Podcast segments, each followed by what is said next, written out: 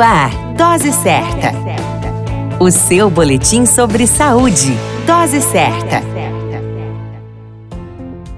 Olá, eu sou Júlio Cazé, médico de família e comunidade. Esse é o Dose Certa, seu boletim diário de notícias. E o tema de hoje é obstrução nasal em crianças. E como convidada de hoje, temos a presença da doutora Ariane, médica pediatra. Conhecido como nariz entupido, a obstrução nasal é um sintoma frequente em consultas pediátricas, por levar a criança a dificuldade na respiração e na alimentação. As causas causas mais frequentes são as infecções virais agudas, como os resfriados e as gripes. Essas constituem um problema diário, normalmente sem grandes dificuldades diagnósticas. Por outro lado, a alergia também é bastante frequente. Outros diagnósticos devem ser levados em consideração, como corpo estranho colocado no nariz, sendo grãos e pequenas peças de brinquedo grandes exemplos. Vale lembrar que a obstrução nasal crônica, acompanhada de respiração bucal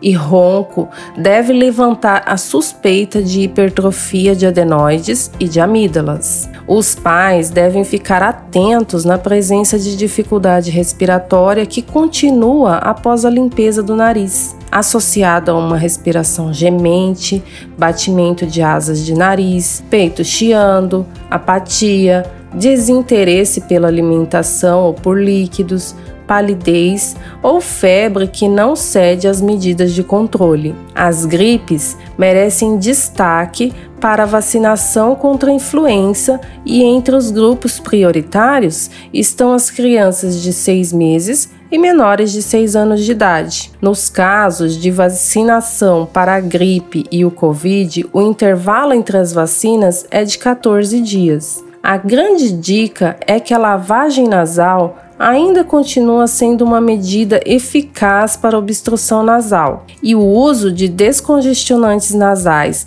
bem como xaropes antialérgicos, estão contraindicados, pois podem piorar ainda mais o quadro. A calma e o conhecimento com os cuidados na obstrução nasal levam os pais ao entendimento e melhor noite de sono. Cuidemos de nossas crianças. Para mais informações, acesse o Instagram Doutora Ariane Pediatra. A qualquer momento retornamos com mais informações. Esse é o Dose Certa, seu boletim diário de notícias. Eu sou Júlio Cazé, médico de família e comunidade. E eu sou a doutora Ariane, pediatra.